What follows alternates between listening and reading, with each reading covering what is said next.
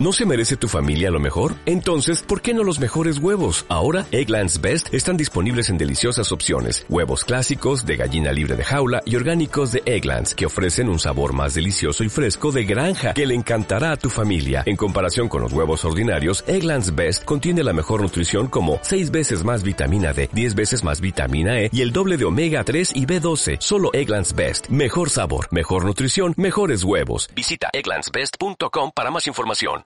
Y en las últimas noticias, el ejército ha quemado la última librería de la ciudad. La lista de música prohibida ha crecido de manera considerable el último año.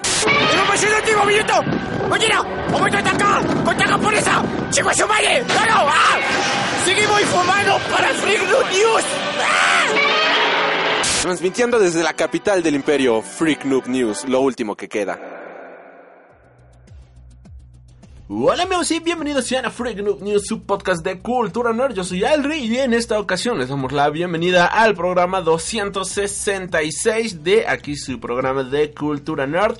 Antes que nada una disculpa porque la semana no hubo programa, de verdad que hice todo lo posible para tratar de subir algo de contenido, pero pues se me dificultó demasiado la agenda y esto hizo que no pudiera estar subiendo contenido ni a el podcast ni al canal de YouTube, por lo cual les pido una muy pero muy sincera disculpa. Así que en esta ocasión pues vamos a reponer el programa de la semana pasada.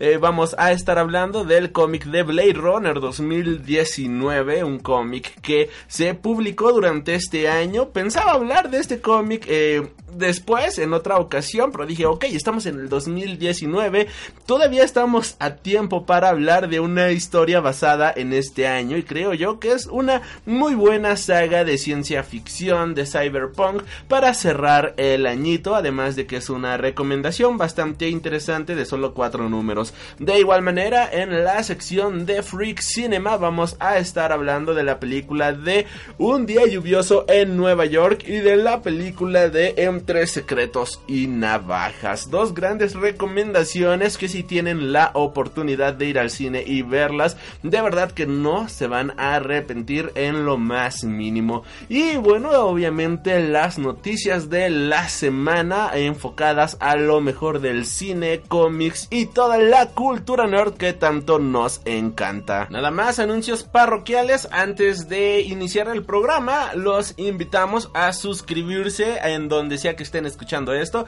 Pues recuerda que puedes escucharnos a través de Spotify, iTunes, iBox, bueno, ahora este, ¿cómo se llama? Apple Podcast. Eh, Google Podcast, TuneIn, Mixcloud, entre varias retransmisoras más. De igual manera puedes escucharnos todos los lunes a las 8 de la noche, hora de la Ciudad de México, a través de Front Row Radio. Y con repetición los martes al mediodía, hora de la Ciudad de México, igual en Front Row Radio. Muchas gracias a esta retransmisora que ha hecho que este podcast pueda llegar a muchísimos más lugares. Y hemos sentido aquí todo el apoyo de todas las personas detrás de esta bonita emisora, ya que si somos muy honestos, este año Chile se ha convertido en un país con muchísima, muchísima presencia en el programa. De hecho, en Spotify ya ocupa el segundo lugar en reproducciones, algo que nunca había pasado. Este año empezamos a poner el podcast a través de Front Row Radio. Ellos creo que retransmiten en Chile y esto se ha visto reflejado así que de cierta manera muchísimas gracias y obviamente gracias a todos ustedes por escucharnos, gracias por estar aquí semana con semana, ya que ha sido un año bastante bueno para este podcast. Eh, los invitamos de igual manera a seguirnos en todas nuestras redes sociales como Freak Noob News, en Facebook, eh, que no aparecemos luego, luego, de hecho tienes que irte a Facebook páginas y ahí poner Freak Noob News para de esta manera te aparezca el podcast. De verdad no entiendo por qué no aparecen los primeros resultados. Es algo que pues no tiene sentido para mí. En todas las demás redes sociales no se encuentras luego luego en Instagram, Tumblr, YouTube, Twitter entre varias más y obviamente en YouTube ya sabes subimos videos sobre películas, cómics, algunas video reacciones y pues contenido random para variarle nos encuentras como Freak Noob News. Em, al último anuncio parroquial recuerda también que en nuestra tienda de Facebook tenemos digo que en la página de Facebook tenemos una tienda en donde podrás encontrar mercancía oficial de tus películas, bandas y superhéroes favoritos todo a excelentes precios para esta temporada navideña, para este nuevo año. Si quieres renovar tu closet, si ya quieres usar acá tu playera de Superman, de Batman, del Punisher, de Capitana Marvel, de Wonder Woman, de quien sea, pues aquí tenemos la mejor mercancía de tus personajes favoritos. Películas clásicas como Robocop, como Tiburón, entre varios más. Así que pues tenemos un amplio surtido para que puedas renovar tu closet, puedas renovar tu armario y sacar el lado nerd que llevas dentro. Ahora sí, sin más, comenzamos con el programa de la semana. Blade Runner se ha posicionado como una de las películas de cyberpunk de culto más grande de toda la historia.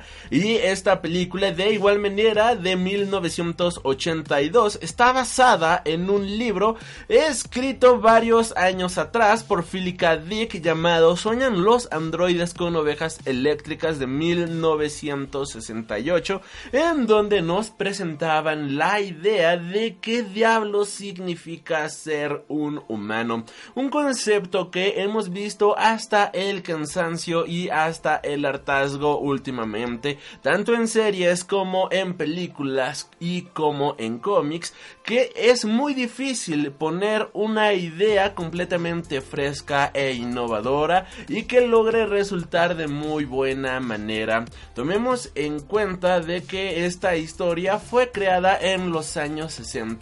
El género Noir estaba en su completo apogeo y esto fue una gran revolución para el mundo ya que nos presentaba una realidad bastante atractiva pero al mismo tiempo bastante oscura y bastante seria de lo que podría llegar a pasar en el futuro. La película llegó en un momento preciso para demostrarnos de que el género puede llegar a ser algo más que un simple cine barato y se consolidó como una película de culto y aunque le fue completamente mal en taquilla, posteriormente sería reconocida como una gran película de aquel año.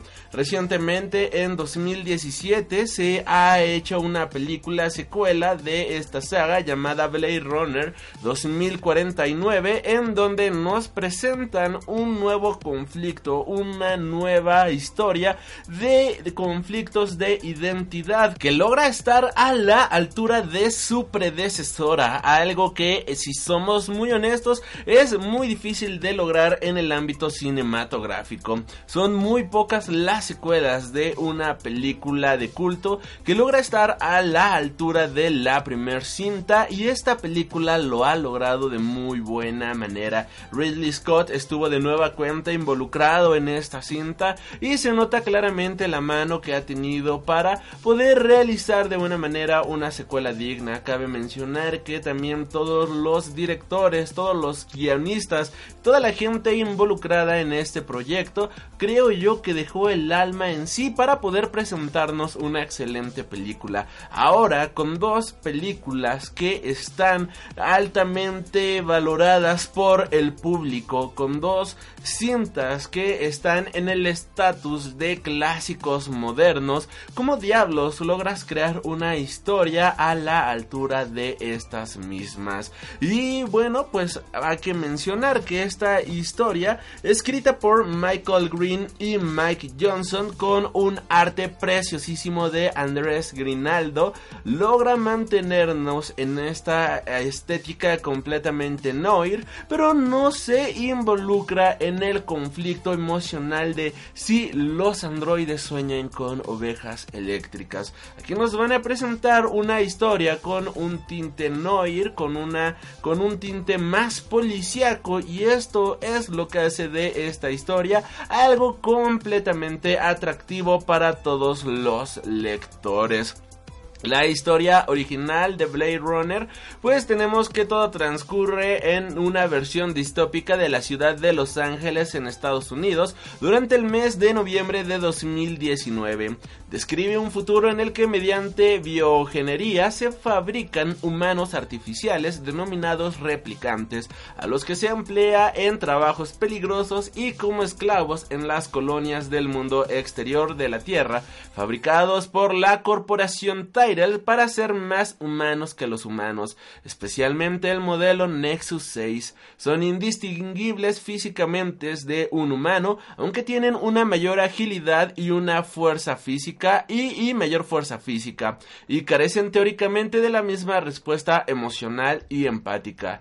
Los replicantes fueron declarados ilegales en la Tierra tras un sangriento motín ocurrido en una colonia exterior. Un cuerpo especial de la policía, los Blade Runners, se encarga de identificar, rastrear o matar, y que en este caso sería retirar, vaya, en términos de la propia policía, a los replicantes fugitivos que se encuentran en la Tierra con un grupo de replicantes sueltos en Los Ángeles. Rick Derkar, un viejo Blade Runner, es sacado de su semi-retiro para eliminarlos.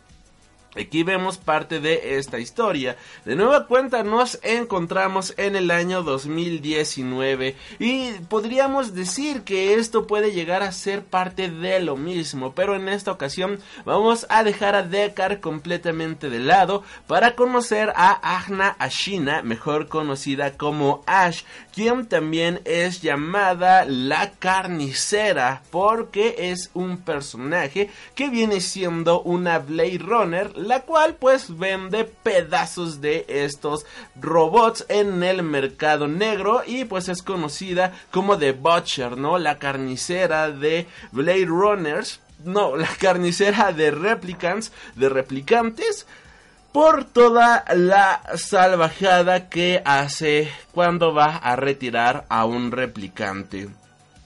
Ella está detrás de una pista, ella está retirando de la ciudad a varios replicantes hasta que un día es contratada para buscar a unas personas. Un magnate, un empresario menciona que su hija y su esposa han desaparecido y pues está tratando de encontrarlos. Y esta chica, esta Ash, con toda la habilidad que tiene, está tratando de ir detrás de ellos, está buscando a estas personas, pero se da cuenta de que la cosa no es tan sencilla como parece. Alexander Selvin es la persona que los ha contratado y pues de alguna extraña razón, por alguna extraña razón, es que él hay como que algo que está ocultando, ¿no? Hay algo extraño con este personaje. Es un magnate, es un millonario, digamos que su familia tiene la vida resuelta. ¿Por qué diablos querrían huir de él? De él? Isobel, su esposa, y Cleo Selvin han desaparecido y este Alexander menciona que Isobel ha secuestrado a Cleo. En el primer número vemos, como bien menciono, que esta Isobel, pues sí, está huyendo junto con su hija y vemos que tiene habilidades más allá de los humanos, por lo cual entendemos que ella viene siendo una replicante. Pero al mismo tiempo nos damos cuenta que Ash también tiene habilidades un poquito más allá de lo normal y es ahí cuando se prenden los focos rojos de que entonces esta chica también es una replicante, pero bueno, resulta ser que no, bueno, al menos por el momento resulta ser que no, nos damos cuenta de que ella tiene varias prótesis, un exoesqueleto que la ayuda para mantenerse de pie, tiene ciertos problemas y ella es ayudada con tecnología cibernética. Aquí pues de cierta manera sí se viene la parte de que nos diferencia, diferencia, mejor dicho, entre un robot y una máquina. ¿Hasta qué momento dejamos de ser humanos para que nuestro cuerpo se convierta en algo más? Es todas esto con todas estas mejoras tecnológicas podremos seguir diciendo que seguimos siendo humanos o estamos engañando y burlando a nuestra propia naturaleza que al final del día pues un exoesqueleto, pues no la cosa más humana del mundo, si somos honestos. Y esto pues llega a ser algo bastante interesante para poner a debate. Nos damos cuenta de que este magnate pues no es la persona quien dice ser, ¿no? No viene siendo el santo más santo de todos, sino de que oculta cosas detrás de ellos, como por ejemplo que su esposa original ha sido reemplazada por una replicante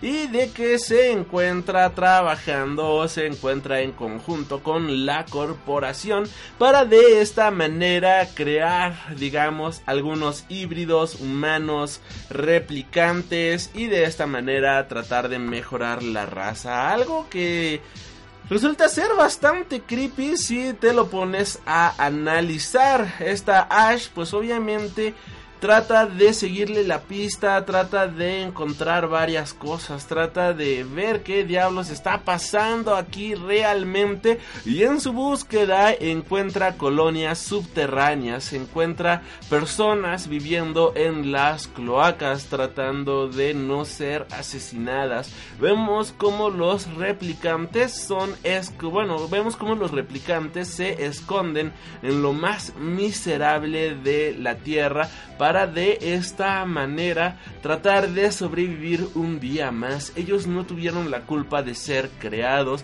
y no entienden la maldad ni la, la malicia de la humanidad al no, al no querer que haya seres iguales a ellos.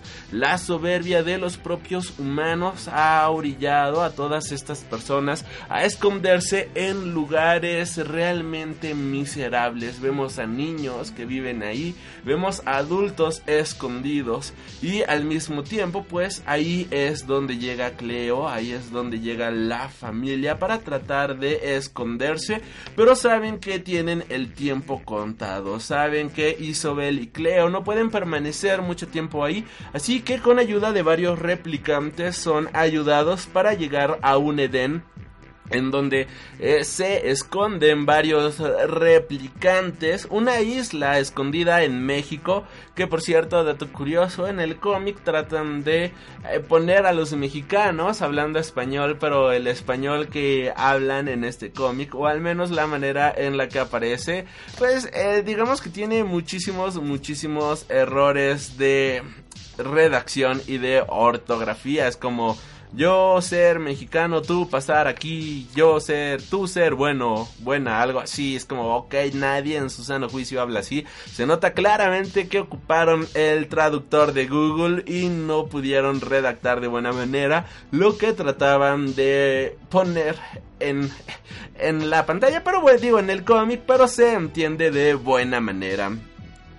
De esta manera es como Ash, pues siguiendo la pista de esta chica, pues también llega a esta isla. La idea, ella todavía continúa buscando a esta Cleo, todavía trata de devolvérsela a Alexander Selvin, hasta que su madre Isobel le cuenta toda la verdad, le dice todo lo que está ocurriendo y le muestra la manera tan miserable en la que están viviendo. Junto con esta Ash, pues llega también un equipo de Blade Runners. Cabe mencionar de que está Ash a la hora de estar en esta, en, esta búsqueda de Isobel y Cleo, pues crea más desastres de los que se hubiera imaginado y le quitan su placa. Pero esta Ash sabe que algo no está bien, sabe que este Eldon Tyrell pues no está tan bien, o sea, no, no, no, digo, este la persona que los contrató, pues de cierta manera Alexander Selvin, pues no es el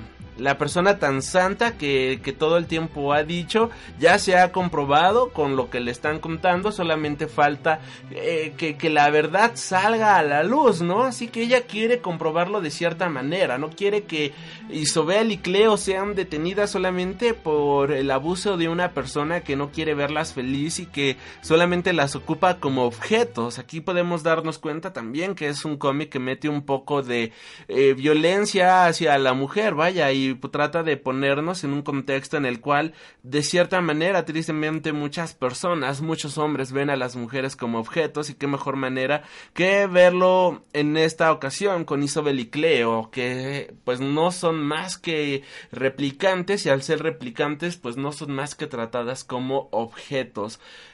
Eh, llega un grupo de Blade Runners a la isla, eh, todo el mundo le echa la culpa a Ash de que vinieron contigo y dice, pues no, o sea, yo, yo ya me habían quitado mi placa, pero lo más seguro es que la hayan seguido, eso creo que es bastante obvio, y comienzan a asesinar de una manera bastante cruel y despiadada a todos los replicantes que se encuentran en esta isla. Es aquí donde se rompe por completo, se rompe por completo el mundo de paz y tranquilidad con el que habían llegado a soñar alguna vez, dejando de lado todos sus sueños y sus ilusiones de vivir en paz y en armonía.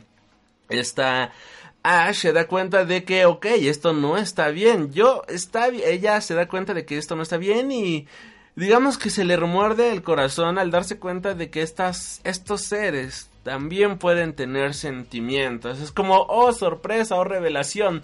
No solamente son robots, sino que también tienen la capacidad de soñar, también tienen la habilidad de sentir. Y entonces, ¿qué es lo que los diferencia de nosotros? En un intento de desesperación, salva a esta Cleo, mientras que su madre es brutalmente asesinada y dejada atrás. Esta Ash, junto con Cleo logran escapar de la isla, logran esconderse en un punto secreto de la ciudad.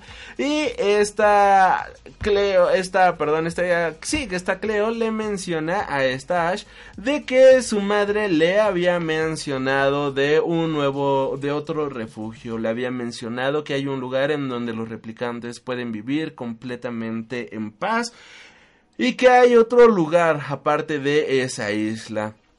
Stash le pregunta que en dónde se encuentra ese lugar y lo único que ella hace es señalar hacia el espacio exterior, señala hacia el cielo y lo último que vemos es un panel en donde pues vemos a la Tierra y vemos al universo dándonos, bueno, vemos parte de la galaxia, dándonos a entender que los replicantes están escondidos en algún punto del espacio, puede ser en alguna nave, puede ser en la luna, no lo sabemos por el momento. Esto viene siendo la historia de Blade Runner 2019, son cuatro números de este primer volumen es lo que está por el momento. Va a continuar, obviamente. De hecho, incluso al final aparece End of Book 1, o sea, al final del libro 1.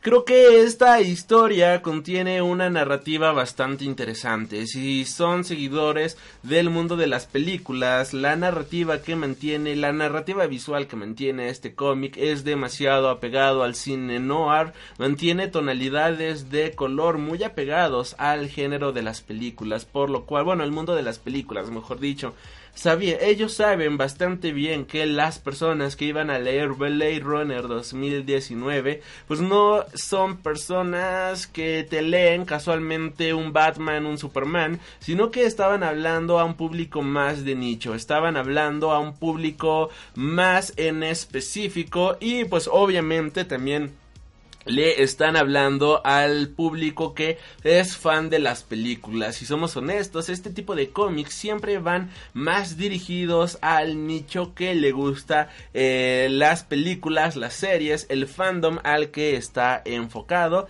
y no a un público lector de cómics en general. Aquí en esta ocasión logran presentarnos una muy buena adaptación visual de lo que representan las películas de Blade Runner llevadas a los cómics, llevado a las viñetas con diálogos bastante interesantes. El arte de este cómic creo que realmente se puede apreciar desde la portada, las expresiones, la, el storytelling, vaya, es completamente fascinante. Creo que eso es uno de los mods más brutales que tiene este título. Varias de las portadas fueron creadas por Stanley Argem Lau, por lo cual pues es otro atractivo visual. Argem es uno de los artistas más queridos de la cultura pop, es uno de los artistas más queridos del género de los cómics, por lo cual desde la portada ya nos están hablando de una historia bastante sensacional. Al mismo tiempo podemos darnos cuenta de que esta historia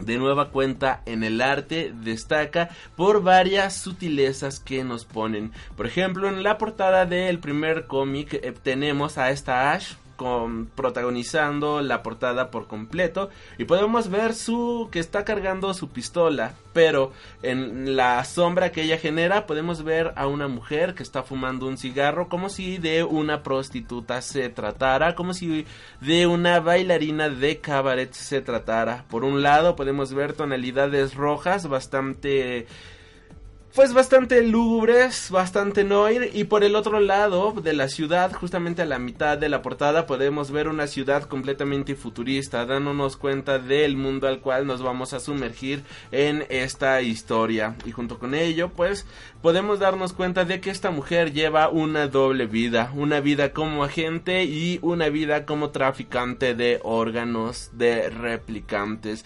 Nos da a entender varios puntos y de varios puntos de una manera bastante sutil. Creo que tiene varios puntos a su favor esta historia y vale muchísimo la pena. El primer volumen, como bien menciono, son solamente cuatro números. Esto ha sido publicado por Titan Comics y justamente este mes de diciembre pues ya sale el primer volumen, el primer compilado de Blade Runner 2019 Posiblemente esto continúe en un volumen 2. Bueno, obviamente va a continuar en un volumen 2, pero desconozco cómo se va a llamar. Si Blade Runner 2019 parte 2 o Blade Runner 2020. Creo que es una historia que vale mucho la pena echarle un vistazo. Sobre todo si te gustan las historias Noir, si te gustan las historias de Cyberpunk y si eres fan de Blade Runner. Con esta historia logran algo que parece bastante difícil y es el complacer a los fans de una franquicia de culto de una manera completamente extraordinaria con una historia que vale muchísimo la pena y que no demerita en lo más mínimo ni el trabajo del el libro escrito por Philip K. Dick ni, ni mucho menos el, el trabajo fílmico presentado en la cinta creo que es una historia hecha y derecha en todo sentido de la palabra. Pero bueno, esta es la recomendación comiquera de la semana y con esto nos vamos a un pequeñísimo corte. Estás escuchando Freak Noob News Podcast, tu podcast de cultura nerd. Freak Cinema, tu sección favorita del mundo del cine. Obi-Wan never told you what happened to your father. He told me enough. He told me you killed him. No. I am your father.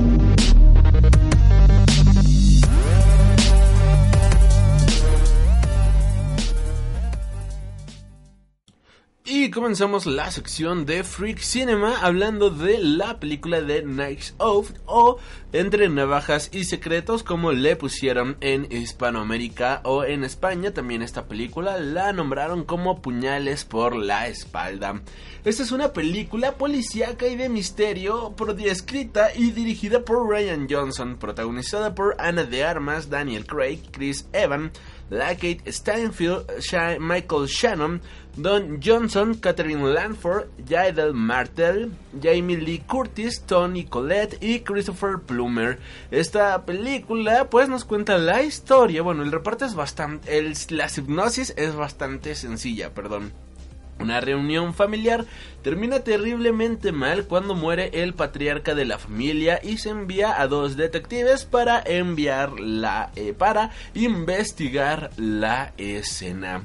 En, esto, en esta familia, pues también alguien contrata a un detective privado que es interpretado por Daniel Craig en el papel de Benoit Blanc por otro lado, tenemos a Ana de Armas como Marta Cabrera, la enfermera y amiga de Harlan. Harlan viene siendo la persona que era el patriarca vaya de esta familia, interpretado por Christopher Plumen, que pues mm, era un escritor de novelas de misterio, que es la persona que es hallada muerta tras celebrar su cumpleaños la noche anterior. El demás elenco pues está repartido entre Chris Evan como Hugh Ransom Drysdale como el hijo rebelde de Linda y Richard y nieto de Harlan, Jamie Lee Curtis como Linda Drysdale, la hija mayor de Harlan y esposa de Richard. Dirige su propia compañía con ayuda de su marido, Michael Shannon como Walter Walt, Walter Walt Trombley, el hijo menor de Harlan y esposo de Donna. Es el encargado de manejar el negocio de ventas de novelas de su padre.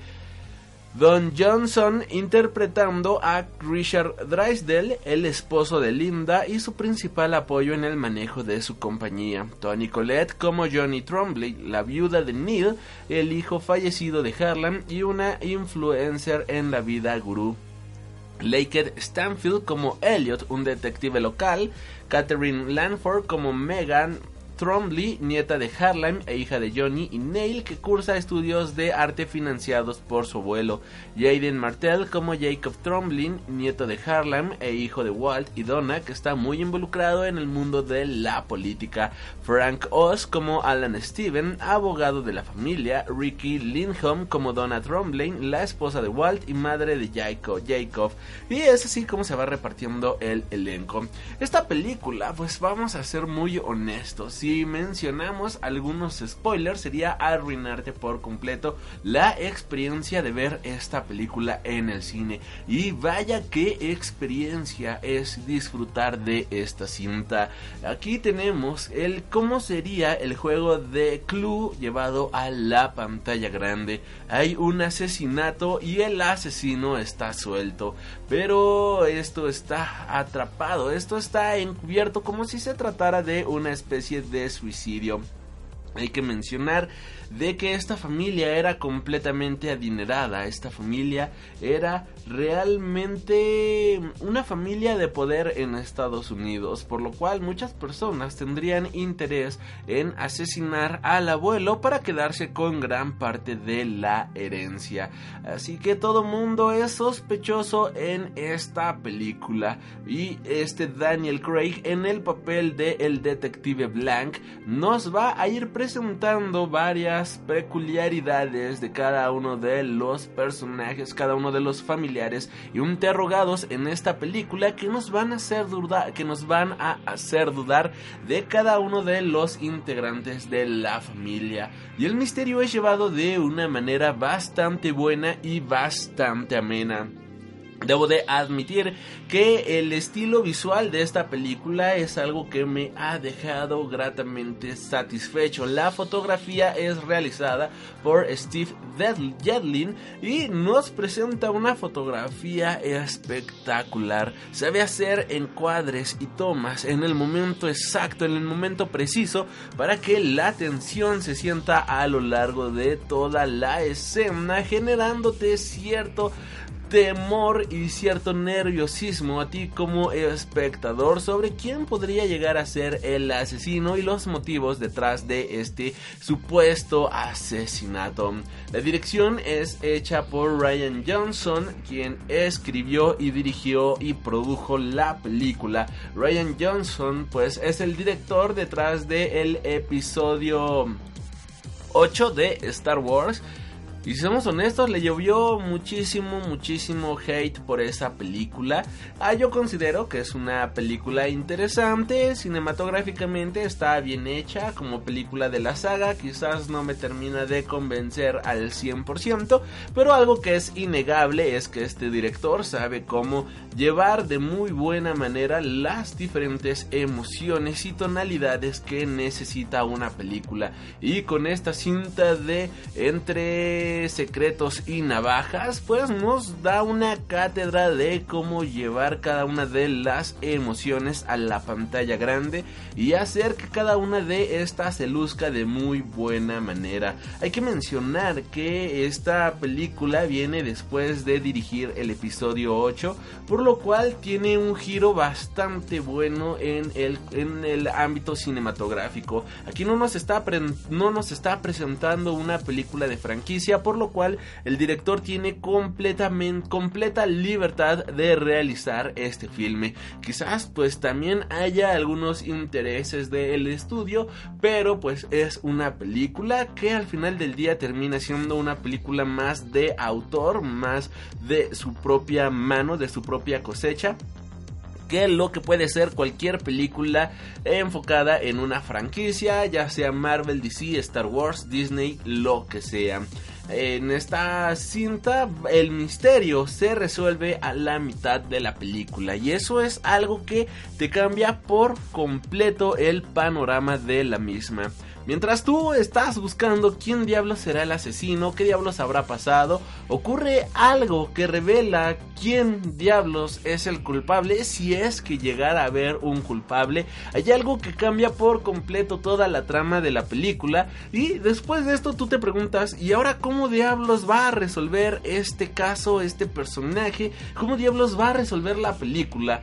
Y cuando te das y cuando piensas que ya no puede haber más giros de, de tuerca de esta manera tan interesante, te das cuenta que el director tiene todavía una infinidad de haces bajo la manga que al final del día es algo que al menos yo jamás me hubiera imaginado. Puedes llegar a intuir, tener cierta expectativa de esto va por aquí, esto va por allá. Aquí pues nos estamos refiriendo mucho a ciertos personajes. Mira, hay algo que no nos están contando todas las historias. Podemos ver este flashazos de lo que ocurre en cada personaje, pero como que se están guardando algo.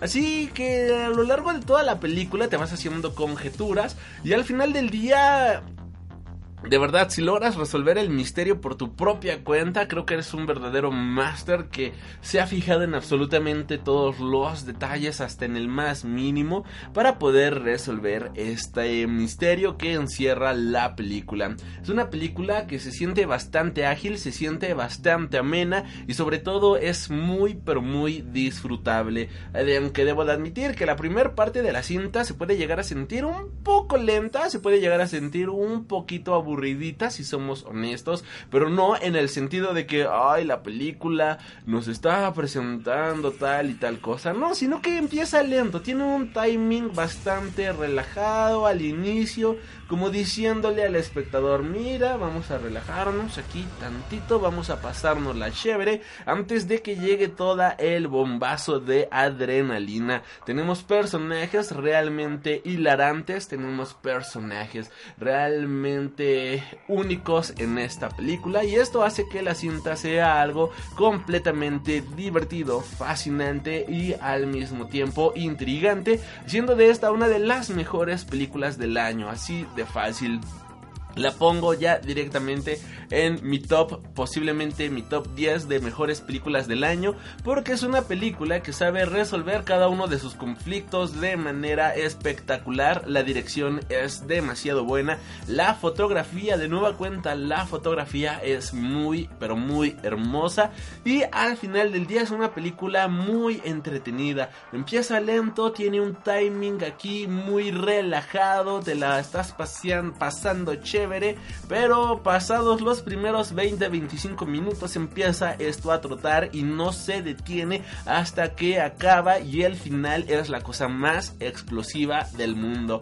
Y con esto nos damos cuenta de que no necesitas tener a un personaje explotando cosas, no necesitas tener un personaje súper poderoso ni nada por el estilo para tener de para, para, para tener vaya un buen personaje, una buena historia, llena de acción, llena de intriga y sobre todo lleno de momentos completamente épicos y espectaculares. La otra película de la que vamos a hablar el día de hoy es A Rainy Day in New York o Día de Lluvia en Nueva York o Día Lluvioso en Nueva York.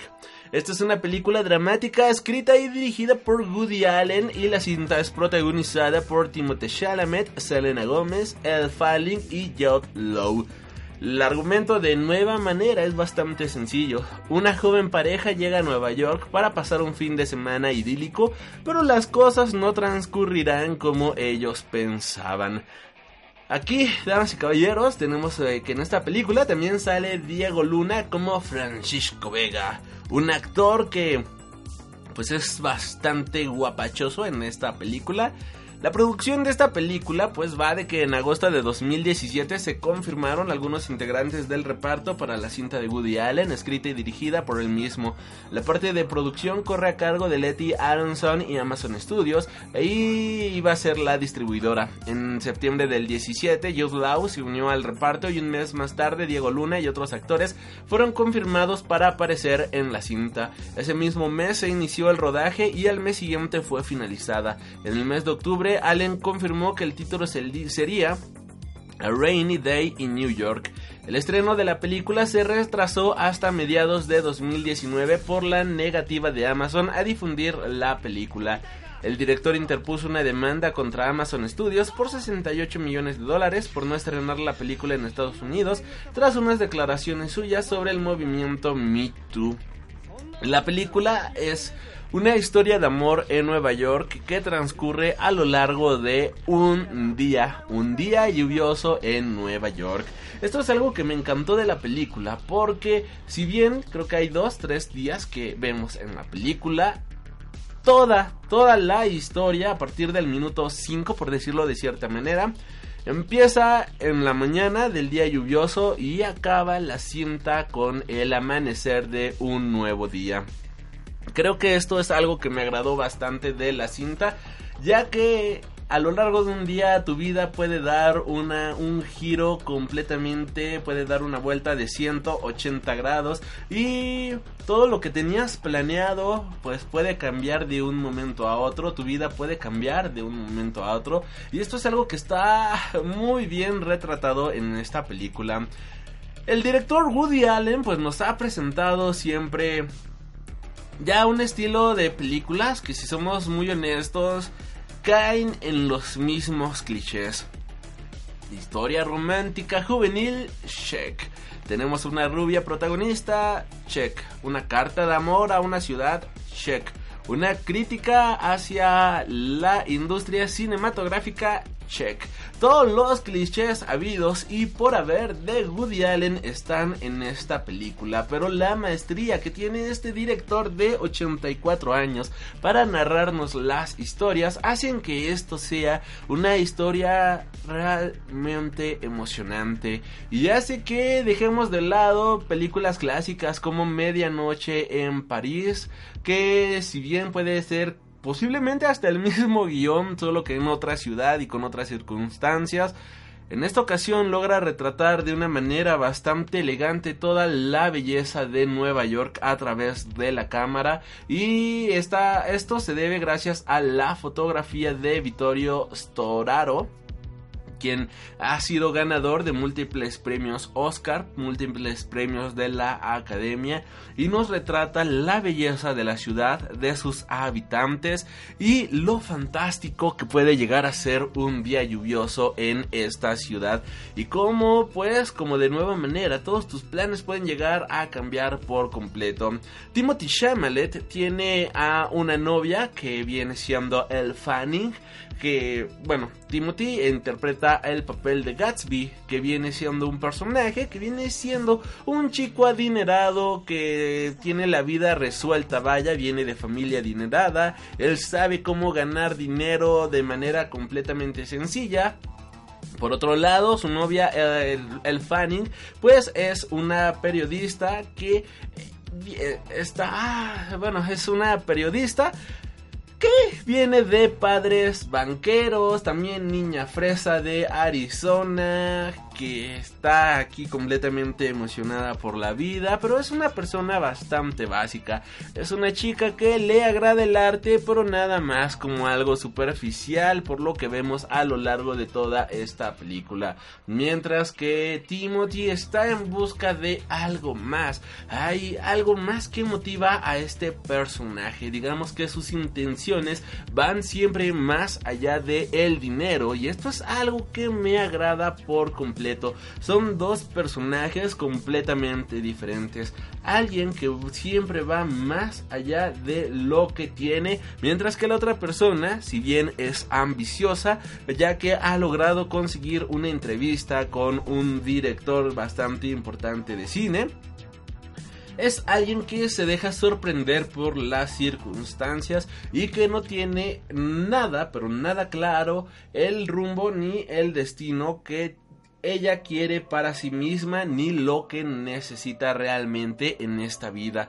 Por lo cual, pues digamos que hay ciertas diferencias entre ambos personajes, aunque por lo que vemos en un inicio se pueden complementar de muy buena manera estos dos mundos completamente diferentes. Pero conforme se va avanzando la película, Conforme la trama va avanzando, nos vamos dando cuenta que El Fanning pues realmente es una chica que se deja sorprender por absolutamente todo. Entra al mundo del cine, entrevista a este director, conoce al escritor, conoce a los actores y se deja cegar por este mundo solamente por el fancy que llega por lo fancy que llega a ser por lo atrapante y embriagador que llega a ser este mundo de lujos, de excesos, de fama, de lujuria, entre varias cosas más. Olvidando por completo a Timothy Chalamet, un chico que le gusta caminar bajo la lluvia, que le gustan los días lluviosos y escuchar un poco de jazz mientras toma un buen whisky. Es algo bastante extraño, es algo bastante hilarante. Y ambos personajes se dan cuenta de que tienen diferentes destinos, aunque todavía no sean, aunque todavía no lo saben, al final del día sus vidas pues simplemente no es estar uno con el otro.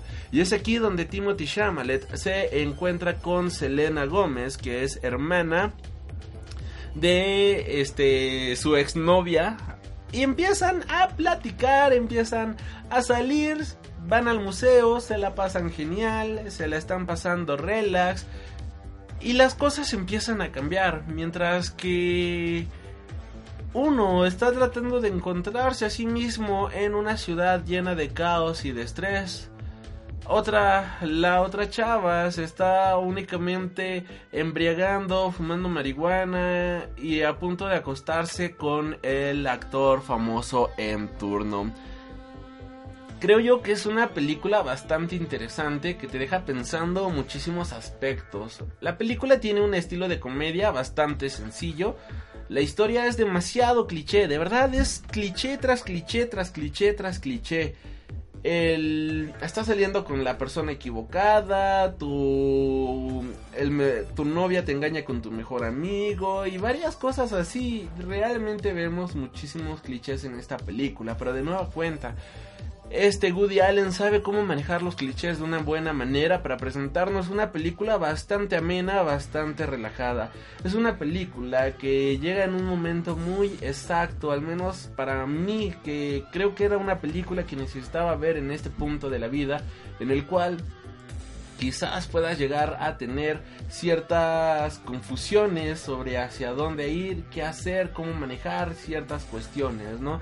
Es una película que llega en un punto bastante, bastante bueno, ya que te deja pensando en el realmente esto es lo que quieres para ti, realmente esto es lo que necesitas. Quizás solamente necesitas un día lluvioso, un poco de jazz y un buen martini, un buen whisky, para darte cuenta de que no estás encasillado solamente en una cosa y que tu vida puede dar un giro de 180 grados de un, de un día para otro.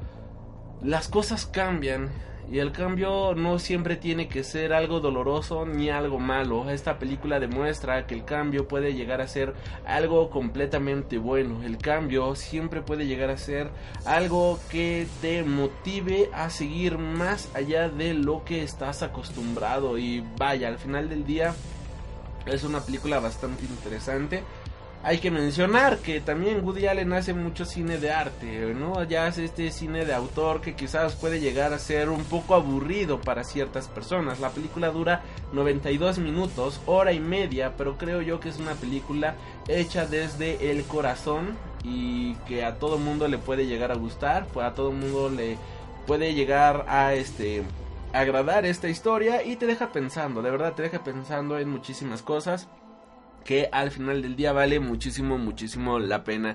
Em, no, no, no, últimamente no me ha gustado darle calificación a las películas, pero esto claro que es una manita arriba, no pienso dar ningún número de estos son 6, estos son 10, ni nada por el estilo, pero es una manita arriba, es una película muy, pero muy recomendable. Es una película bastante genial. Si estás enamorado, si no estás enamorado, creo yo que esta película te va a encantar por completo. Y si tienes problemas con tu pareja, con algún familiar, con algún amigo, quizás también esta película te ayude para replantear ciertas cuestiones al respecto de tu relación en pareja, familiar, amigo, con tu amistad, vaya. Porque al final del día es una película que no deja indiferente absolutamente a nadie. Y bueno, con esto cerramos la sección de Freak Cinema y nos vamos a las noticias de la semana. Continúa escuchando Freak Noob News, tu podcast hecho de un fan para el mundo. Escucha, Morty, odio decirte esto, pero lo que la gente llama amor es en realidad una reacción química que lleva a los animales a procrear. Es fuerte, Morty, y luego desaparece dejándote parado en un matrimonio fallido. Yo lo hice y tus padres lo están haciendo. Rompe el ciclo, Morty, sé mejor. Enfócate en la ciencia. Y comenzamos las noticias con una bastante inusual que no solíamos mencionar aquí en el podcast. Y es que esta semana, bueno, el fin de semana pasado se ha llevado a cabo la FIL de Guadalajara, una de las más importantes en México. De hecho, es la más importante de México y en el mundo eh, de habla hispana. Por lo cual, pues es una feria del libro con una importancia internacional bastante amplia y varios periódicos empezaron a reportar una noticia con un título bastante amarillista y es que y el título era Feministas queman libros en la Feria Internacional del Libro de Guadalajara. Y hasta ahí uno piensa, ah, no manches, qué poca madre, ¿no? O sea, ¿cómo, cómo se atreven a quemar libros, no? O sea, ¿qué, qué, ¿qué está pasando aquí, doctor García? Pero ya lo que menciona la nota, dejando de lado ese maldito título amarillista, es que feministas queman libros en la feria de Guadalajara, pero pues son libros sobre terapias de conversión sexual y libros que prometen curar la homosexualidad. Así que de esta manera, digamos que se compone el asunto, vaya. La cita tuvo el viernes 6 de diciembre y transcurrió de manera pacífica. Según información del diario El Universal, las mujeres se agruparon y comenzaron a recorrer varios pasillos de la feria el recinto se convirtió en una marea verde entre pañuelos y gritos en contra del el acoso. Las actividades de la FIL continuaron con normalidad, el público seguía metido en la, en la dinámica de la venta nocturna llevada a cabo ese día y solo cuando se topaban con ese grupo se hacían un lado para dejarlas pasar. Previo a la marcha por los pasillos fue la presentación de Un violador en tu camino por parte de las asistentes. También durante su estancia dentro de la FIL, las protestantes mostraron solidaridad con la Universidad de Guanajuato al dar el discurso sobre el acoso de la UDG frente al stand de la UG. Luego de todas estas actividades, afuera de la Expo Guadalajara, sede de la FIL, las feministas quemaron un par de libros que atentan contra la comunidad LGBTI y el derecho a la identidad, como ejemplares de Psicoterapia Pastoral de Juan Manuel Rodríguez y Misael Ramírez, un texto sobre terapias de conversión para homosexuales, editado por supuesto por una editorial contra la diversidad sexual y de género y que condena la interrupción voluntaria del embarazo. Fuera machos, señor, señora, no sea indiferente, se matan mujeres enfrente de la gente o me cuidan mis amigas, el Estado no me cuida, se escuchaban entre otros cánticos de fondo mientras las chicas mostraban unión, sorosidad y fuerza en una extensa aglomeración. Por otro lado, también se escuchaban que si la feria tiene tantos ojos, pues que nos volteen a ver, hace falta generar más ruido y que nos escuchen. De esto declaraba varias manifestantes a través de varios periódicos. Así que, de cierta manera, pues la verdad, incluso hasta yo aplaudo el hecho de que se quemen estos libros. Creo que ya estamos en un punto en donde la diversidad sexual eh, debería de ser algo, pues ya, por más aceptado y es triste, ¿no? Que recientemente se ha sacado la transexualidad, a lo de, de como enfermedad mental, o sea, estamos en pleno ya prácticamente 2020 y sigue habiendo este tipo de rezago social, lo cual pues es bastante triste, aunque creo que se va avanzando por buen camino. Y ahora sí, ya iniciamos con las noticias nerd de la semana y comenzamos con el lado de aceita de la fuerza. Zack Snyder quería hacer algo muy drástico con Batman en su trilogía de la Justice League de un tiempo para acá ha tenido mucha más presencia el tema relacionado con el Snyder Cut de la Liga de la Justicia, especialmente desde que Zack Snyder, Ben Affleck y Gal Gadot se hicieran eco de la campaña por el Snyder Cut a la vez. Como Zack Snyder no llegó a completar la película, son pocos los que piensan que no existe el Snyder Cut como tal, pero ese asunto se reveló cuando el propio Snyder compartió, compartió en Vero la duración del Snyder Cut de la Liga de la Justicia y mostrando las latas que contienen el montaje de la película de DC. No contento con eso, Zack Snyder ha estado respondiendo las preguntas de los fans en Vero, confirmando entre ellas que Batman iba a morir sacrificándose en la batalla con Darkseid en las secuelas de Justice League. A lo que menciona, siempre tuvimos ese plan, lo veíamos en el capítulo final, contaba Snyder. Con la duda de si alguna vez se verá la luz el Snyder Cut de la Liga de la Justicia en el futuro del universo de DC, pues por lo menos este universo parece seguir adelante con películas como The Batman, Wonder Woman 1984, la cual reveló tráiler este fin de semana y luce brutal, Aquaman 2 y la película en solitario de The Flash. También recordemos que este fin de semana en la Comic Con Experience en Brasil se ha revelado que Shazam también va a tener una secuela, aunque todavía no tiene fecha. El único que sigue en planes frustrados, pues por el momento viene siendo Henry Cavill. Pero pues Henry también tiene algunas noticias que dar y habla sobre el Snyder Cut y de una posible secuela del Hombre de Acero.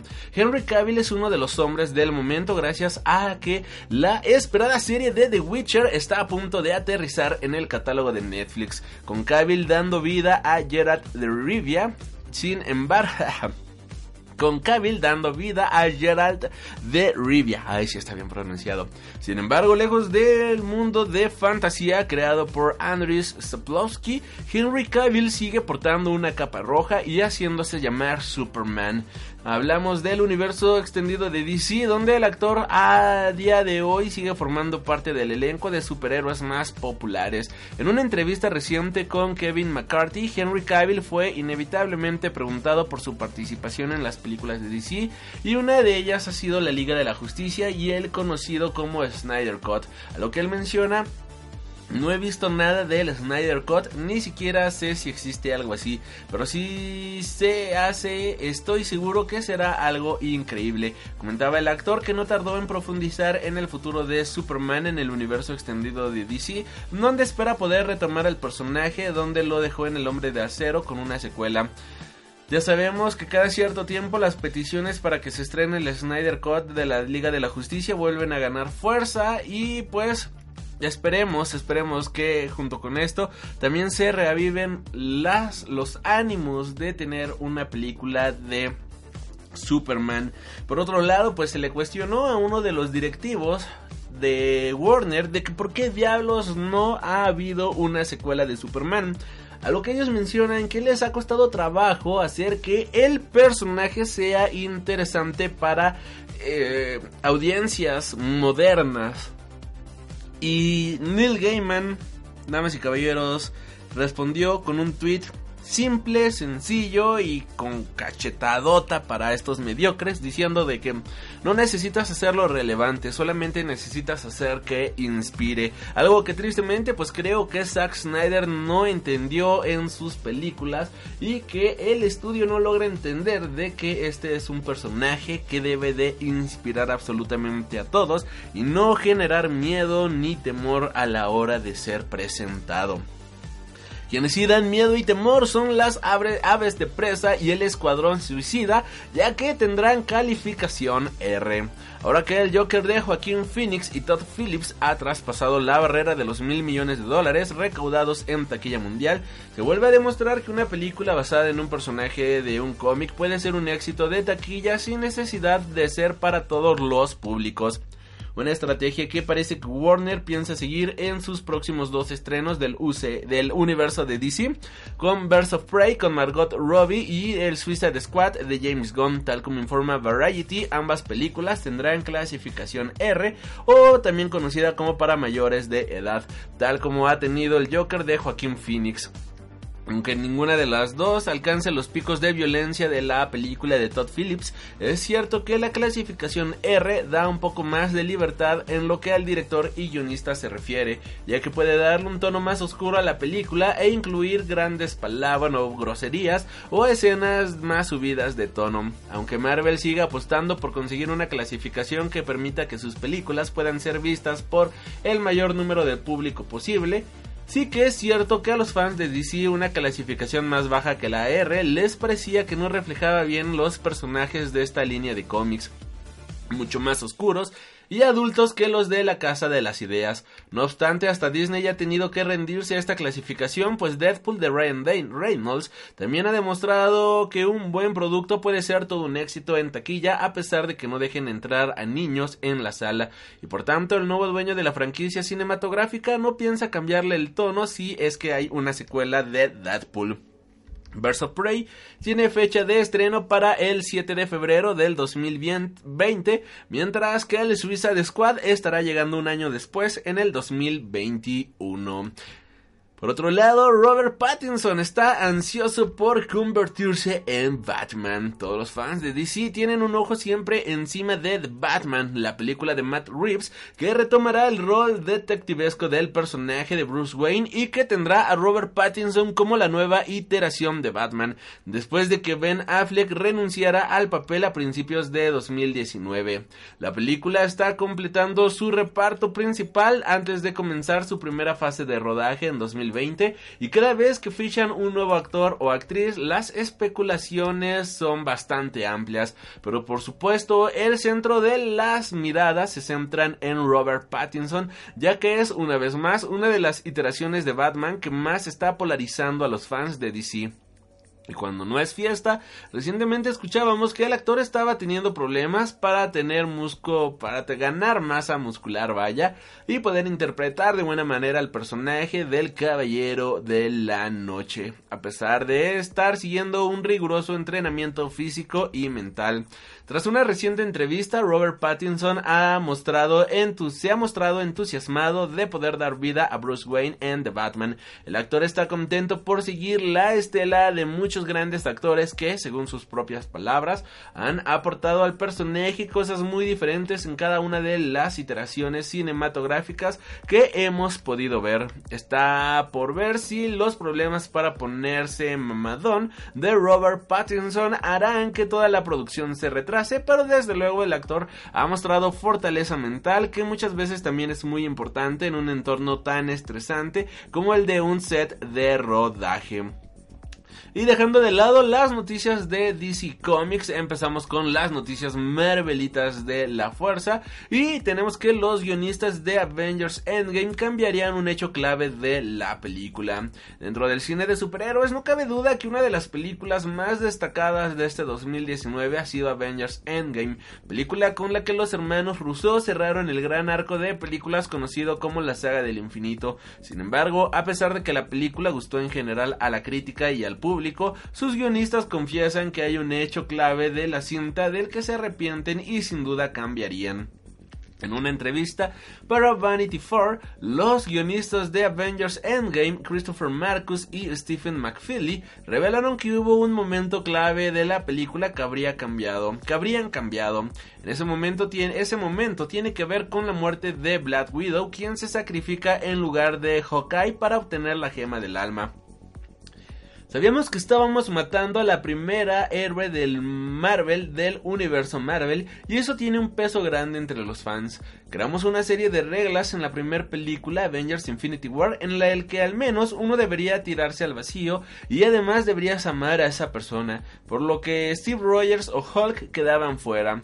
Así que fue un rompecabezas en sí mismo, pero creemos que fue un buen final para su arco, en el que si ella podía sacrificarse por su nueva familia y por la mitad de la vida del universo, valía la pena comentaron los guionistas en relación al que por qué de la decisión de eliminar a Black Widow de Avengers en Avengers Endgame. No obstante, hubo una escena alternativa en la que era Ojo de Halcón quien se sacrificaba, pero de varias mujeres del equipo de producción pidieron que fuese Black Widow por hacer que fuese una mujer quien tomara la última decisión. A pesar de su muerte, volveremos a ver una vez más a Scarlett Johansson encarnar al personaje en la película de Black Widow que se estrenará el próximo año. ¿Ustedes qué opinan al respecto de esto? Por otro lado, Spider-Man 2 para PlayStation 5 podría ya tener fecha de lanzamiento confirmada.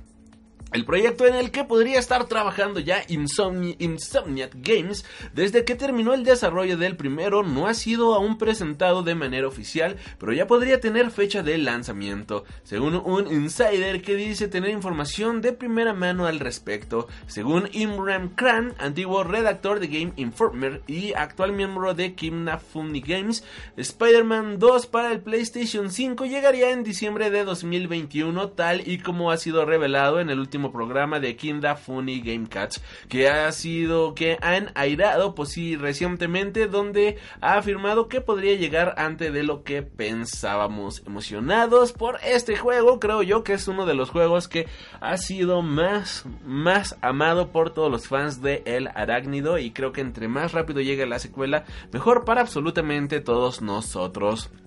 Por otro lado las peticiones para que Danny DeVito sea lo ves Wolverine en el UCM se han vuelto a disparar.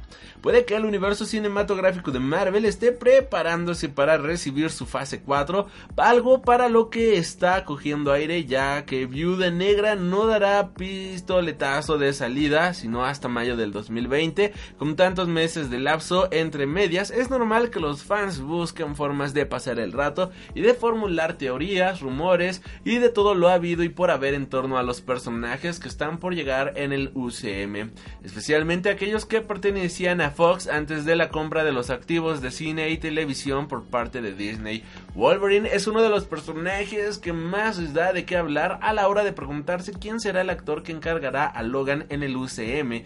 Hugh Jackman ha sido el, responsable de dar vida a Logan durante más de 10 años y es un listón muy alto que alcanzar y ahora viene la ironía, pues hace meses ya dábamos las noticias de que había una petición para que Danny DeVito diera vida a Wolverine en el UCM. En su momento todos tomamos esta noticia a broma y pensamos que caería en el olvido. Sin embargo, tras las declaraciones de Mark Ruffalo expresando sus deseos de un cara a cara entre Wolverine y Hulk en la pantalla grande, las firmas pidiendo que Danny DeVito diera vida a Wolverine se han disparado y actualmente supera las 54 mil firmas y sigue aumentando a cada hora.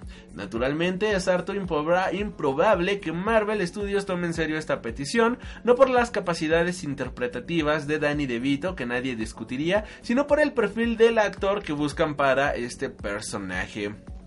Eso sí, creo que podría ser algo bastante, bastante divertido ver a Danny DeVito en el UCM. Y ahora dejando de lado las noticias de Marvel, tenemos que demandar, tenemos, nos vamos a las noticias del lado de Star Warsiano de la Fuerza. Y iniciamos con Breeze Dallas Howard, damas y caballeros, que ha tenido un papel bastante importante en The Mandalorian. No cabe duda que la gran sorpresa del primer episodio de The Mandalorian fue la aparición de una criatura de la raza de Yoda, a la cual pues ha ganado el apodo de Baby Yoda y que ha cautivado a todo el mundo, hasta tal punto que Disney trata de eliminar los GIFs de Baby Yoda debido a que la plataforma aún no está disponible en todo el mundo, por lo que su imagen aún se considera un spoiler.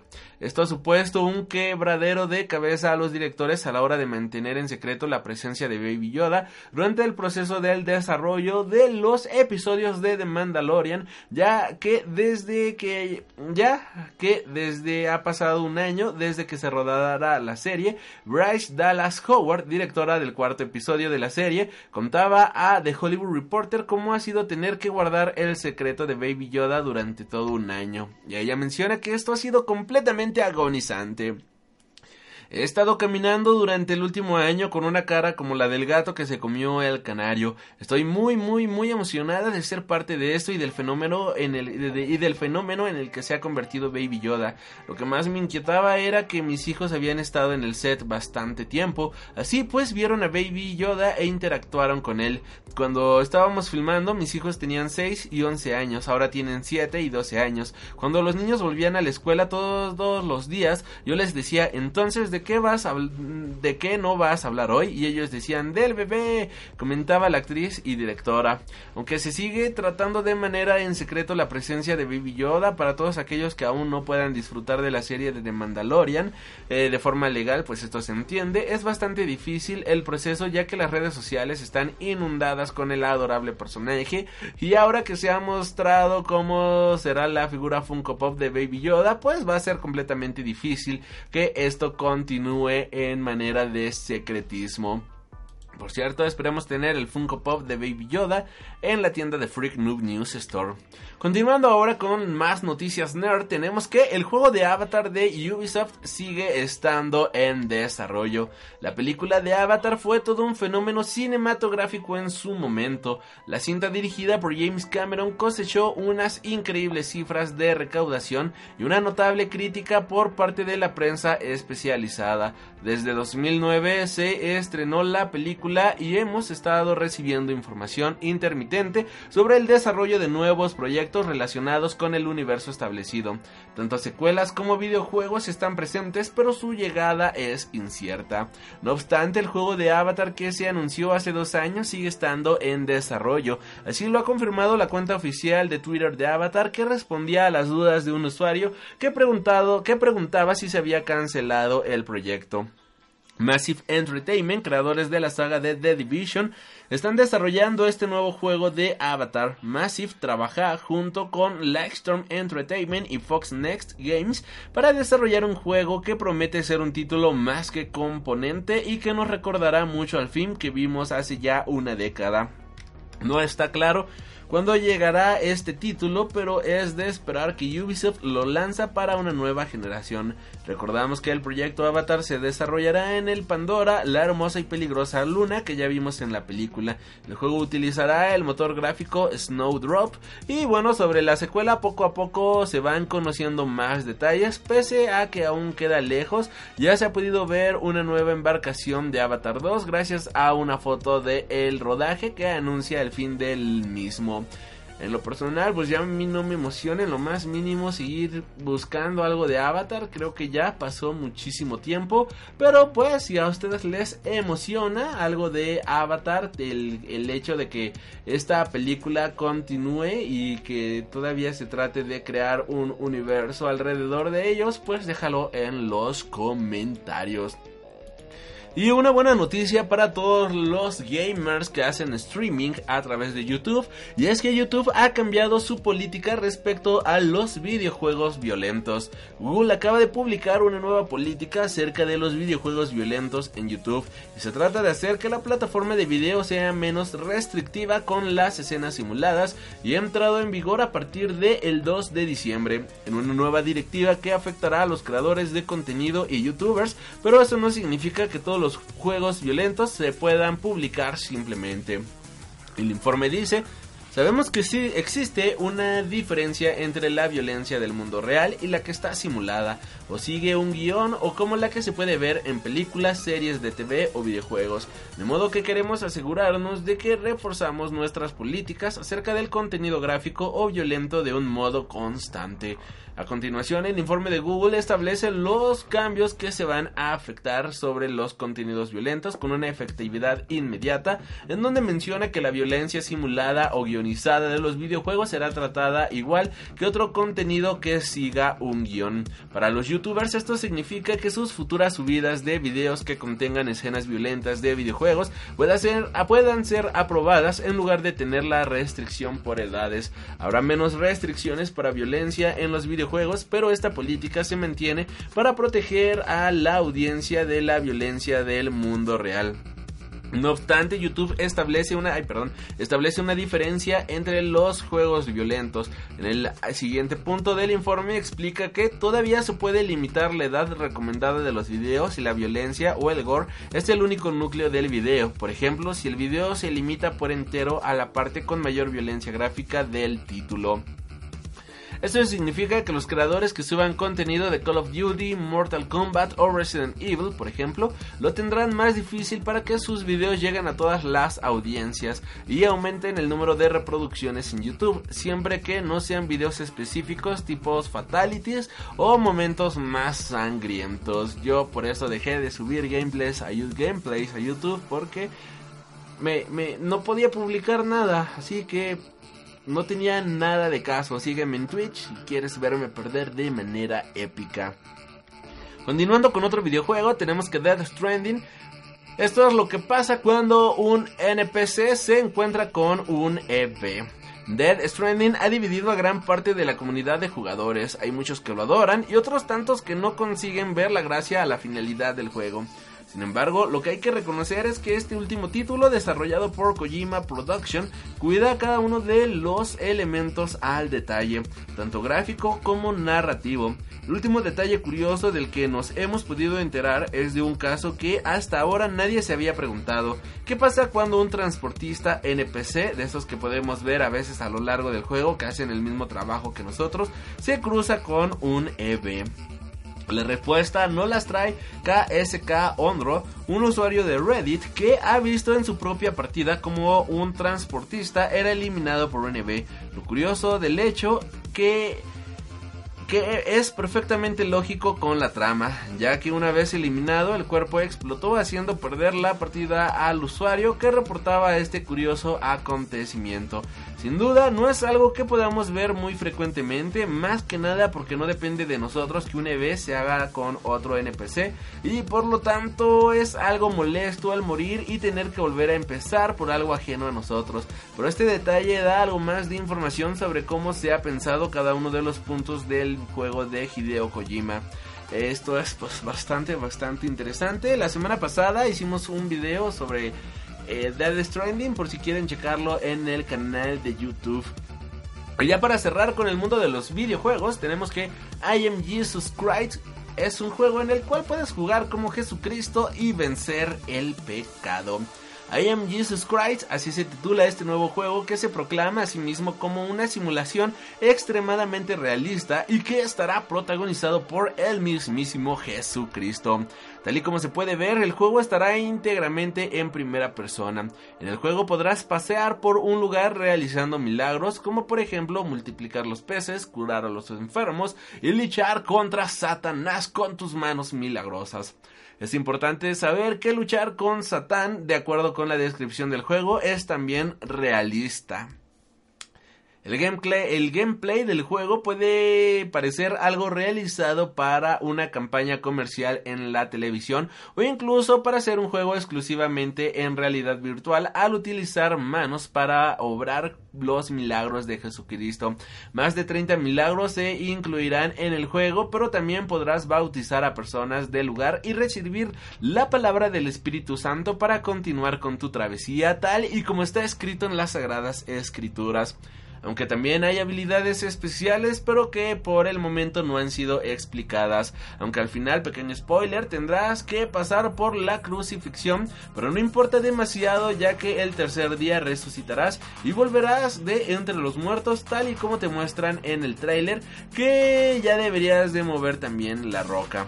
Playway es el editor del videojuego y si aún no estás muy convencido del título, siempre puedes echarle un vistazo a su página de Steam. Aún no hay fecha de lanzamiento, pero llegará pronto sin duda, ya que su cumpleaños se acerca, damas y caballeros. Ustedes van a descargar este juego, yo creo que va a ser uno de los videos más streameados para las fechas de diciembre.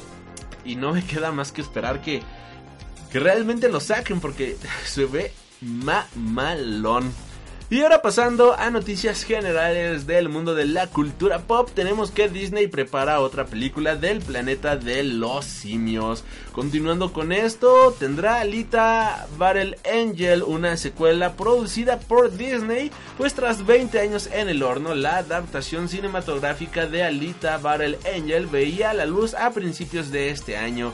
Hollywood se hizo con la posibilidad de adaptar el manga Gum de Kichiro Yukito y aunque Fox estimaba que la película fuera un gran éxito en taquilla, el, el, resultado fue bastante alejado de lo esperado. Aunque la cinta proporcionó ganancias, una secuela de Alita estaba en el aire cuando Disney adquirió los activos de cine y de televisión de Fox. Ahora, John Landau, uno de los productores de la película, hablando con Cinema Blend, han incitado a los fans de Alita Battle Angel a que pidan a Disney que produzca una secuela de la película. El conocido como Alitas Army, el ejército de Alitas, es el grupo de fans de la franquicia y el objetivo de estas declaraciones de Landau que espera se hagan eco para presionar a la Casa del Ratón para realizar una secuela de Alita Battle Angel. Como incentivo, Rosa Salazar sigue dispuesta a volver a la franquicia, algo que es importante a la hora de dar continuidad a todo el tinglado. Además, la película recibió clasificación PG-13, algo que cuadra con las políticas family friendly de Disney a la hora de producir contenidos, donde aquellas películas con clasificación R como Alien lo tienen más complicados para ver la luz al día de hoy, o al menos para que en Disney se decidan a dar el paso para iniciar producción de estas cintas. ¿Ustedes esperan una secuela de Alida Battle Angel? La verdad es que yo sí, porque la primera película se quedó en continuará y pues creo que habrá que ver la continuación de esta saga. Es una saga bastante buena de Cyberpunk. Creo que ya hemos hablado bastante de Alita en el podcast, como para que todavía queden dudas de que es una historia imprescindible del género del Cyberpunk y una historia imprescindible del mundo del manga. Así que por favor adáptenlo, adáptenlo porque vale muchísimo la pena. Y bueno, ha habido un capítulo de prueba para The Witcher y las primeras reacciones son bastante, bastante buenas. En menos de tres semanas llegará a Netflix una de las series más esperadas del año. Y hablamos obviamente de The Witcher, la serie basada en las novelas de Andrzej Sapkowski, que sigue las aventuras del gran brujo Geralt de Rivia en un mundo de fantasía medieval en, el, en donde la magia y los monstruos conviven para dar forma a un entorno hostil y donde la guerra, las tradiciones y las virtudes más oscuras del ser humano están por doquier. Algunos electos afortunados han podido ver ya el primer episodio de The Witcher tal y como recoge Digital Spy, a pesar de que el embargo de críticas no se levanta sino que hasta el 20 de diciembre, el día en el que llegará la serie al catálogo de Netflix, si nos hacemos eco de algunas reacciones. La recepción de este primer capítulo de The Witcher es muy positiva comparando la serie de forma inevitable con Game of Thrones, aunque no con las opiniones de la última temporada de la serie de HBO, claro está. En general, se alaba el aspecto visual de The Witcher, sus escenarios, su vestuario y el tono general de la serie pro que protagoniza Henry Cavill. También se aplaude el aspecto de la acción y la combinación de las luchas de espada con las técnicas mágicas de Gerald de Rivia. En general pinta bien la cosa, aunque lo mejor como siempre en estos casos es juzgarlo nosotros mismos, ya que esta serie llegará el próximo, el próximo 20 de diciembre. Por otro lado, hay tema relacionado con The Witcher y es que Cyberpunk 2077 tendrá una historia más grande y más profunda que The Witcher 3. Cyberpunk 2077 es uno de los juegos más ambiciosos que se esperan para este inminente 2020. El título de CD Projekt Red aspira a ser uno de los más importantes a ser la gran referencia multiplataforma de este fin de generación. El estudio polaco, ya se ganó la simpatía de sus jugadores al haber lanzado Witcher 3, título que obtuvo las alabanzas de toda la industria. Ahora, tras más de 6 años en desarrollo, Cyberpunk 2077 apunta a superar a Geralt, por lo que es inevitable que surjan comparaciones entre ambas obras. Lo que pudimos saber hace no mucho tiempo es que la historia de Cyberpunk 2077 sería más corta que The Witcher 3. Esto por supuesto no quiere decir que sea de peor calidad y CD, y CD Projekt ha querido aportar más información sobre las declaraciones que se pudieron leer sobre la historia de este juego. En una entrevista con In Poland, el director de la historia de Cyberpunk 2077, Marcin Blanca, ha comentado que el juego superaría a The Witcher 3, a lo que menciona, en mi opinión, todo es mucho más grande que los pequeños dramas humanos que conocemos en The Witcher. Si bien no es mucha información, todo parece apuntar a que Cyberpunk 2077 será más grande y profundo que las aventuras de Gerald y Ciri. Además, a medida que avanza la entrevista, se le preguntó a Blanca sobre los diálogos de la historia y su extensión, pese a que el creativo no da una respuesta exacta, sí que nos podemos hacer una idea de la gran extensión que tendrá. Y resulta que escribimos dos libros gruesos llenos de diálogo y dos más con comentarios sobre la producción. Poco a poco vamos conociendo más y más detalles sobre la aventura RPG de acción que saldrá el próximo 16 de abril del 2020. De momento a CG Project Red no le preocupa el lanzamiento de Half-Life Alyx, así que hay que esperar y espero próximamente poder ya jugarlo, damas y caballeros. Y ya para cerrar el programa de el día de hoy, pues nuevas declaraciones de Martin Scorsese. Primero que nada, Netflix responde a los que dicen que el irlandés es aburrida. ¿Quién lo iba a decir? Que una persona tan respetada y querida por el mundo del cine y en general como Martin Scorsese encandece una, polémica detrás de otra desde que comenzara la rueda de promoción de su película El Irlandés. Primero con sus declaraciones sobre que las películas de superhéroes no son cine y ahora con la forma y el dispositivo en el que ver El Irlandés. Para que para más Inri tiene una duración de 3 horas y media desde que se estrenase el pasado 29 de noviembre en todo el mundo. Muchos han sido los usuarios que han calificado esta nueva película de Robert De Niro como aburrida por su excesiva duración y muchos otros han propuesto diferentes formas de visionado, como por ejemplo dividir la cinta en cuatro partes y verla como si fuese una miniserie. Ninguna de estas propuestas alternativas le hizo demasiada gracia a Scorsese, que en una entrevista declaró que la mejor forma de ver el irlandés era de continuo y en el cine o en televisión. Respecto a estas últimas palabras del director, una usuaria de Twitter quiso bromear sobre su forma de ver la película, a lo que Netflix no tuvo reparo en contestar para zanjar por fin, la polémica. Donia, usuaria de Twitter, menciona, me debato en ver el irlandés en mi móvil durante el viaje de 4 horas que voy a hacer en autobús, pero siento que si lo hago, Scorsese va a aparecer mágicamente a mi lado y me va a dar una paliza.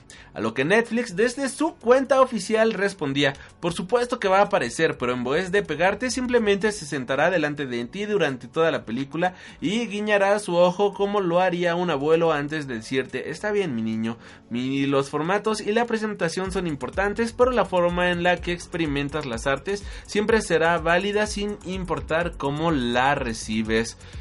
Y hablando de esto, pues Martin Scorsese vuelve a atacar el cine de superhéroes en esta semana. No hay manera de zanjar la polémica que por mucho que Scorsese haya matizado sus palabras para aclarar que el cine de superhéroes no le gusta, sus polémicas declaraciones sobre lo que hace Marvel no es cine siguen persiguiéndoles. Como todos recordaremos, durante la promoción del irlandés, en una entrevista, Martin Scorsese declaró que había intentado ver una película de superhéroes, pero no lo había conseguido porque para él este tipo de divertimento no es cine unas declaraciones que hicieron mucho daño a la gente implicada en Marvel y sobre las que se ha vuelto a preguntar al veterano director en otra entrevista, ahora para Popcorn con Peter Travers, en la que el ganador del Oscar ha vuelto a especificar que no son lo que él entiende como cine. En esta ocasión declara Será cine para los niños que ven esas películas, pero yo no las entiendo. O mejor lo explico de esta manera. He visto uno o dos y ya me parece más que suficiente. Porque es lo mismo una y otra vez, ¿entiendes? Pienso que lo que te convierte en cine para mí es que por alguna razón esa película se quede contigo para siempre y que te apetezca verla años después o 10 años después. Esa es la diferencia. En otras palabras, que te dé la sensación de que todavía te queda por aprender algo de ti mismo sobre la o sobre la vida. Eso es lo interesante. Esto es lo que explicaba Scorsese antes de añadir que esta especie de odio a las películas de superhéroe viene de lo mucho que acaparan en los cines. Miro los cines y la gran mayoría tienen películas de superhéroes, así que me pregunto, ¿qué es lo que queda? Hay cines que todavía proyecten otro tipo de películas. Esas películas están bien, pero no son lo mío.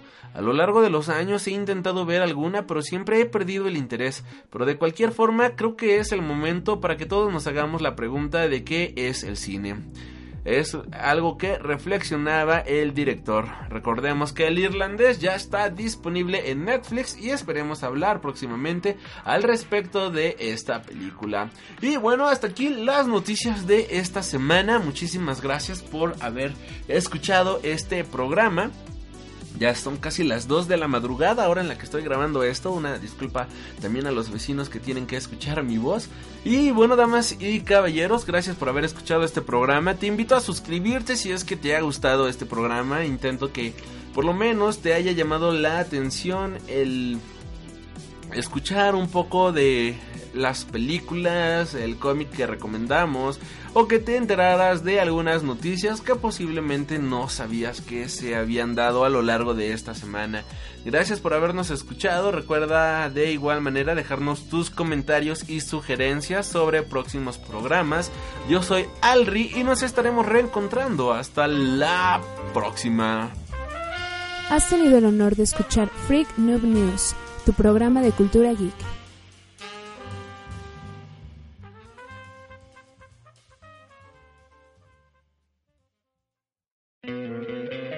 ¿No te encantaría tener 100 dólares extra en tu bolsillo? Haz que un experto bilingüe de TurboTax declare tus impuestos para el 31 de marzo y obtén 100 dólares de vuelta al instante. Porque no importa cuáles hayan sido tus logros del año pasado, TurboTax hace que cuenten. Obtén 100 dólares de vuelta y tus impuestos con 100% de precisión. Solo con Intuit TurboTax. Debes declarar para el 31 de marzo. Crédito solo aplicable al costo de la presentación federal con TurboTax Full Service. Oferta sujeta a cambios o cancelación en cualquier momento.